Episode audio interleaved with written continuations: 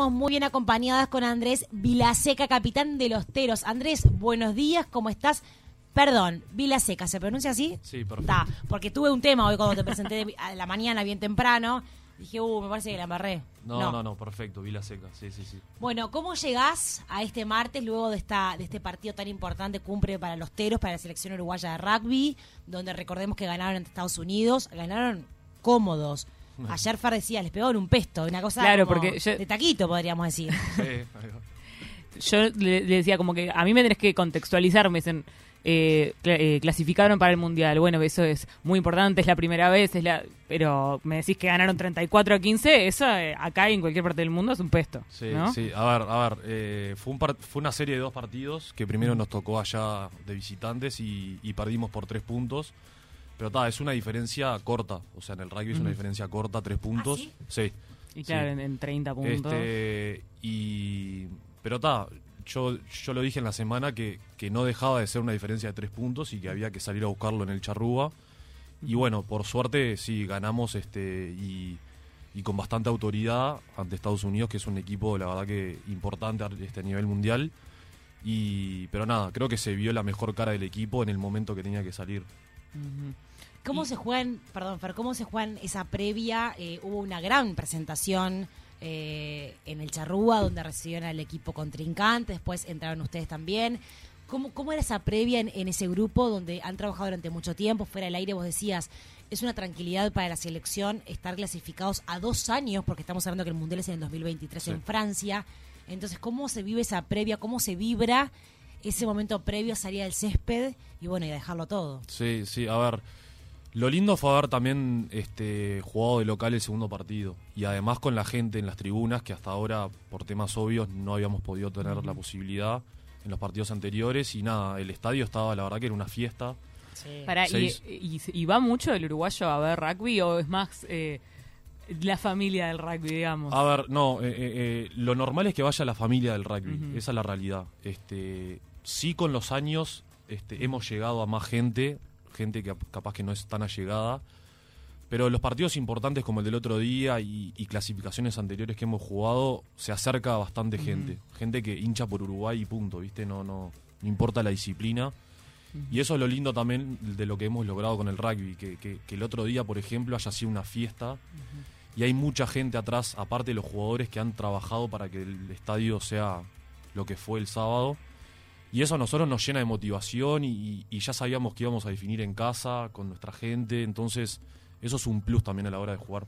¿Y tuvieron eh, el tercer tiempo con Mm. los jugadores de No, Estados Unidos? No, no, desde que, desde que apareció esta pandemia este, se ha como medio que cortado eso. Ah, pero siempre había. Había, de- sí. Sea el país que sea, hablaran el idioma que Sí, sea. es, es recontra normal y es parte del rugby justamente ese tercer tiempo, ese famoso tercer tiempo. Este, a ver, el otro día terminó el partido y, y estuvimos, no sé, dos horas festejando en la cancha con nuestros familiares, con la gente, sacándonos fotos. Entonces como que tampoco daba para cortar ese momento tan lindo Claro. para nosotros este, y hacer un tercer tiempo. Igual con esto de la pandemia, te repito, no, no, ya medio que no se suele hacer, pero, pero ta, supongo que en algún momento sí, Andrés, ¿cómo es la preparación eh, psicológica, mental, de equipo? Se ha hablado mucho de, de la depresión, de la cabeza de los jugadores de elite, lo que se los presiona para poder llegar y rendir a cierto nivel. ¿Cómo es un poco el trabajo que hacen los teros? Eh, teniendo en cuenta que yo lo hablaba también con Fer eh, hoy más temprano. A mí me sorprendió mucho para bien cuando eh, se entonó el himno de Estados Unidos y el respeto de las tribunas. Todas las personas familiares de ustedes, amigos, eh, bueno, autoridades como el presidente de la República y demás, estaban de pie en silencio escuchando el himno de Estados Unidos y después el himno nacional nuestro, que eso no se ve en el fútbol, no se ve en ningún otro, en ningún otro deporte. Y yo creo que el rugby tiene esa particularidad del respeto, del equipo, de esa comunión que hay entre ustedes, que de afuera y sin saber mucho de lo que pasa adentro, se puede transmitir.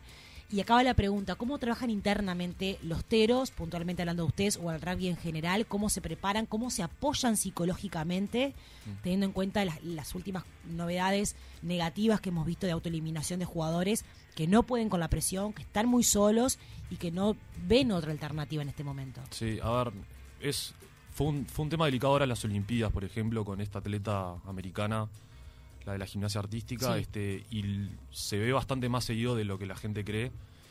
Y esto es un tema, a ver, justo en el rugby este, somos un plantel grande también y eso ayuda. ¿Cuántos son?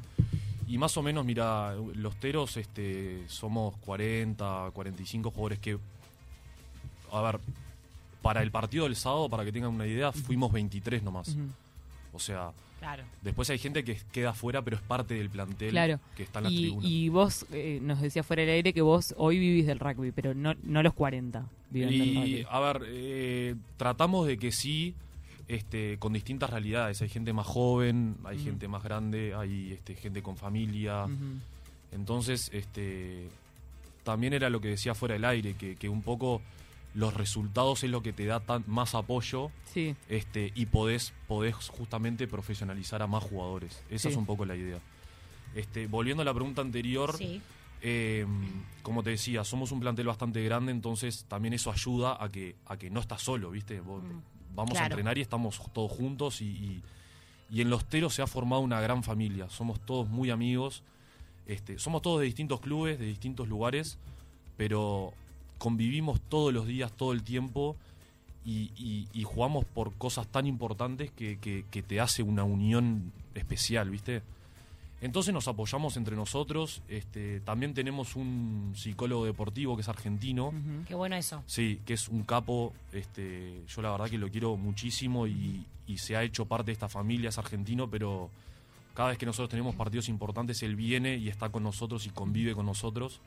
Este, y nada, es una persona que un poco nos baja a tierra y nos hace, este, nos hace prepararnos mentalmente para este tipo de partidos que son muy importantes, que tienen mucha presión, Me obviamente. imagino. Este, nada, yo soy el capitán, pero también nosotros tenemos un grupo de líderes de 7, 8 jugadores que nos apoyamos entre nosotros y manejamos ese plantel de 40 Ujú. jugadores, porque obviamente solo una persona no puede... ¿Cómo es eso. Andrés, ser capitán de un equipo que está en la cresta de la ola, que está a punto de surfar la ola y ganarla como pasó? Al menos están adentro, después faltan dos años, hay que seguir preparándose y después hacer el, el gran campeonato allá en Francia. Pero ¿cómo es liderar un equipo de 40 muchachos con di- 40 realidades distintas y bueno, y prepararlos fuerte para que efectivamente vayan a la cancha y lo den todo? Sí, sí, a ver, primero es lo que te digo, tenemos un grupo de líderes de entre 7 y 8 jugadores, que eso para mí es fundamental porque, porque nos apoyamos entre nosotros mismos, Claro. hablamos mucho entre nosotros para ver cómo está el grupo y cómo, en dónde, en dónde poner foco, en dónde no, en dónde estamos bien, en dónde estamos mal. Y eso para mí es fundamental porque, como te digo, solamente una persona ver lo que pasa con los 40 jugadores es, es complicado. Ujú. Y obviamente todo esto este, en comunicación con el cuerpo técnico. Claro. Este, hay una relación muy linda entre cuerpo técnico y jugadores, que eso también ayuda. Y un poco mi idea como capitán, que es bruta responsabilidad y lo vivo muy intenso, a veces hasta creo que de manera excesiva me pongo mucha presión, pero solo porque quiero que Uruguay siga creciendo y el rugby uruguayo y el deporte siga creciendo. Este, lo primero es liderar con el ejemplo, creo que no hay, no hay este, mejor, mejor forma de liderar que esa. Y después sí están las palabras y lo que podés decir, lo que podés este, no decir, pero si los jugadores te ven a vos como un ejemplo y como un líder, este, el resto ahí acompaña, ¿viste? Es como la... Una especie de manada. Sí, es la forma más original de, de- de- que la gente te acompañe en esto.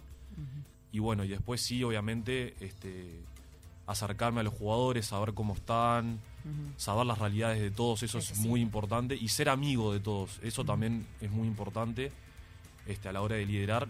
Y que justamente la gente co- te compre y, ¿viste? Y, te, y te- y te crea lo que estás haciendo y lo que estás diciendo. Y Andrés, parece ser como el momento para que el rugby eh, o, o empiece a recibir más apoyo, más popularidad, o sea, como que también para que más eh, personas lo empiecen a practicar, porque lo que vos decías como que tiene muchos valores, muchas cosas.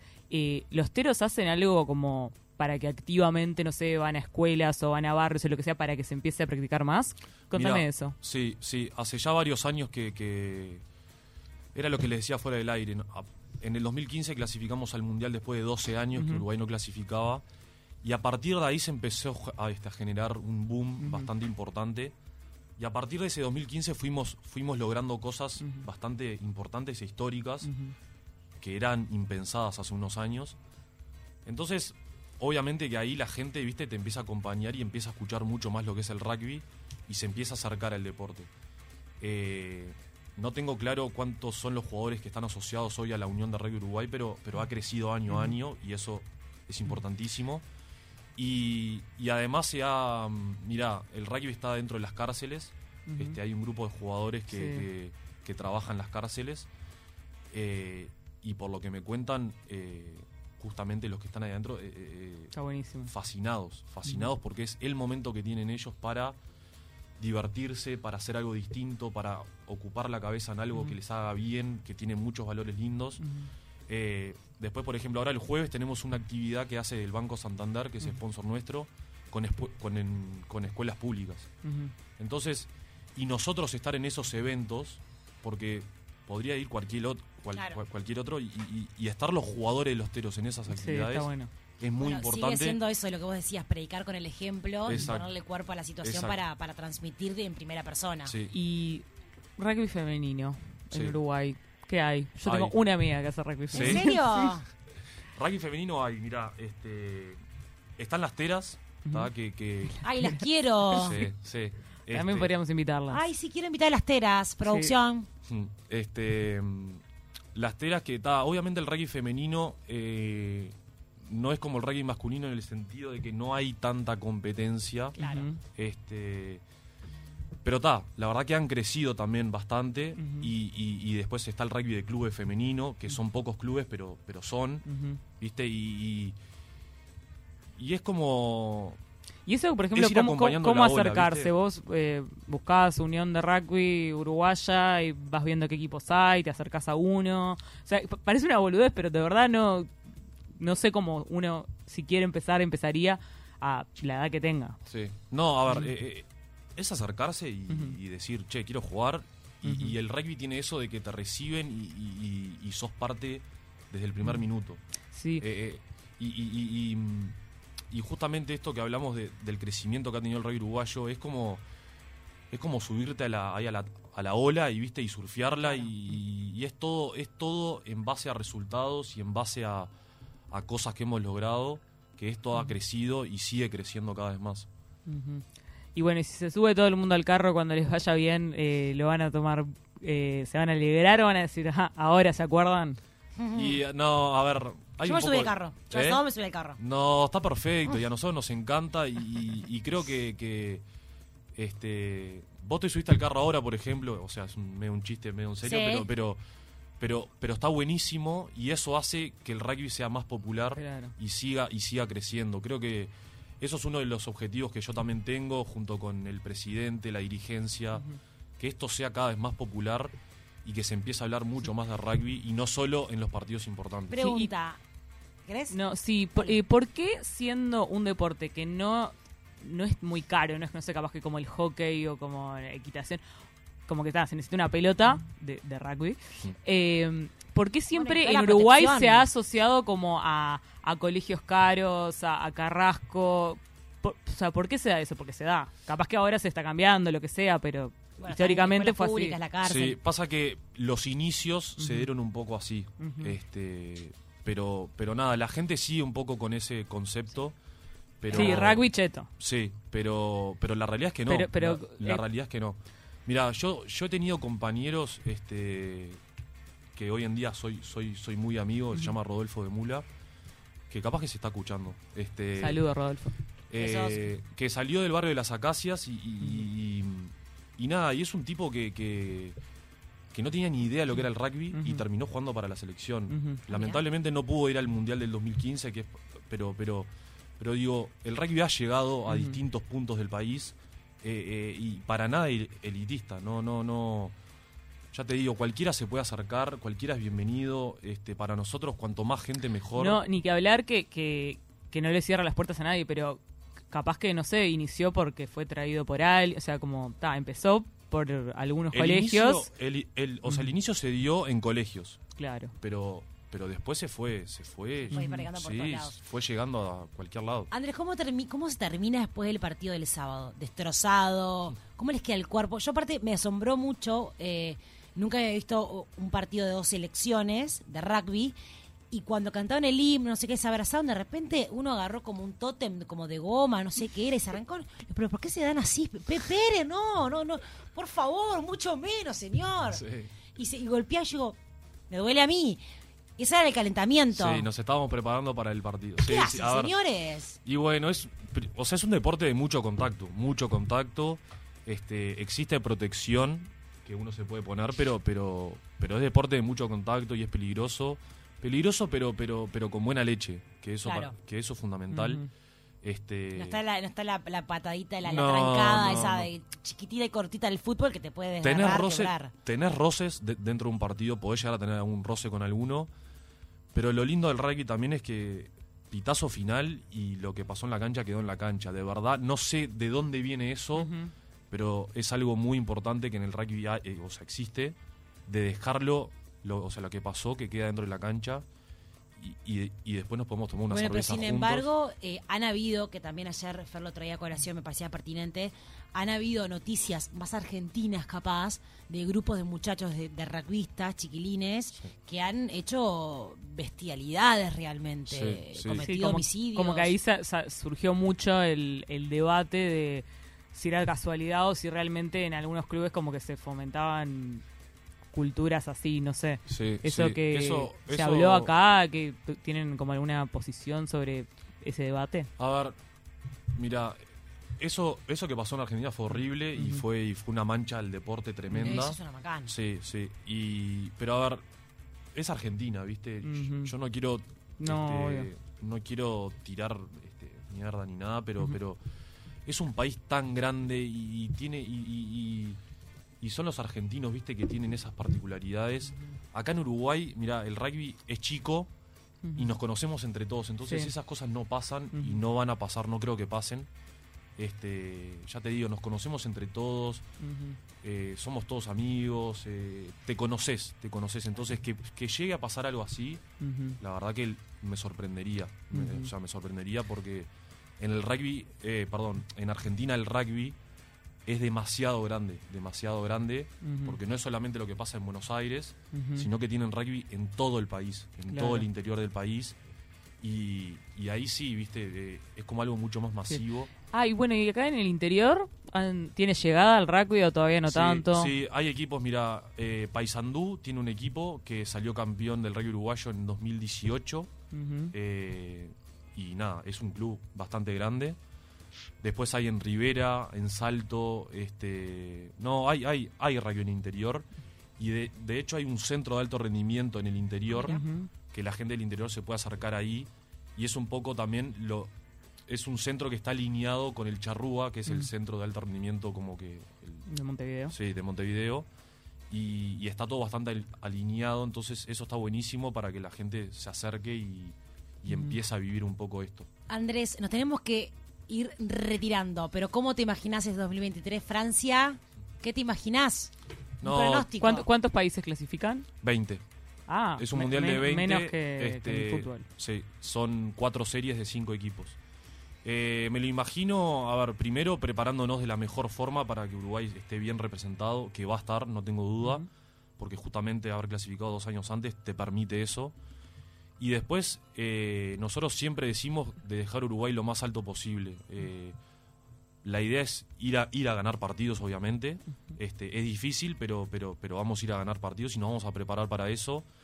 Y ojalá cuando termine el Mundial el país esté orgulloso y, y- y haya quedado bien representado. Ese es el objetivo, me parece, más grande. Y ojalá lo podamos cumplir y que todos ustedes y todos los que estén escuchando y todos los del rugby y todo el país de verdad esté orgulloso de lo que, de lo que han hecho los teros en el Mundial. Buenísimo. Buenísimo, estoy segura que será así. Estaremos hinchando. Sí, sí, queda pendiente también ahora la, la Pero vos invitación a las sumate, teras. vos sumate. Yo, yo veo, a Porque mí, ya ella es una Andy, no se a mí suma, no me gusta sumarme Cuando todo ya el mundo tarde. Se suma, ella no, no le gusta sumarse. claro. o me sumo del Como principio, no. Bueno, ta- tengo dos años para... Do- Bueno, dos ya años es un sume. montón. Es un montón para hacernos hinchas. ¿Me Dale, la camiseta? Está bien, está bien, sí. Puede ser. Bueno, Andrés, gracias por estar aquí en De Taquito. Muchas gracias a ustedes por la invitación. Un placer.